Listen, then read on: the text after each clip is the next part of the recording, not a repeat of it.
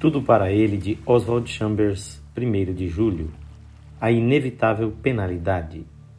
Em verdade te digo que não sairás dali enquanto não pagares o último centavo.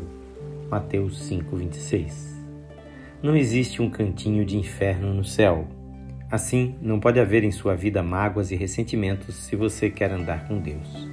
Deus está resolvido a tornar você puro, santo e justo ele não lhe permitirá escapar por um só momento ao exame do Espírito Santo. Jesus está falando nesse texto sobre a necessidade de consertar o que precisa ser consertado com o próximo.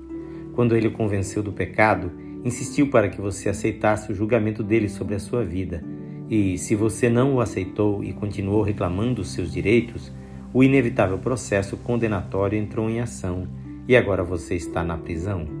Será esta a obra de um Deus misericordioso e de amor? Diz você. Do ponto de vista de Deus, é um glorioso ministério de amor, sim. Deus fará com que você saia dele puro e imaculado, mas Ele quer que você reconheça a atitude que você abrigou em seu coração de defender seus direitos sobre si mesmo. No momento em que você se dispuser a deixar que Deus altere esta atitude, as divinas forças criadoras começarão a agir. No momento em que você perceber que o objetivo de Deus é colocá-la num relacionamento correto com Ele e em seguida com seus semelhantes, Ele irá até os confins do universo para ajudá-lo a entrar no caminho certo. Decida agora.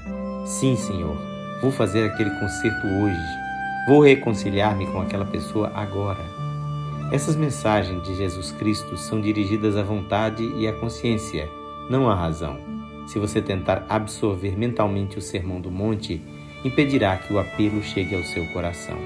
Por que será que não há progresso na minha vida com Deus? Será que Deus considera que você está pagando as suas dívidas? Faça agora o que terá de fazer algum dia. Todo apelo moral tem por trás de si o imperativo do dever. Esta mensagem é adaptada e gravada por seu amigo Pastor Edson Grando que o Senhor Jesus lhe conceda um coração pronto a perdoar e a reconciliar-se com o seu próximo.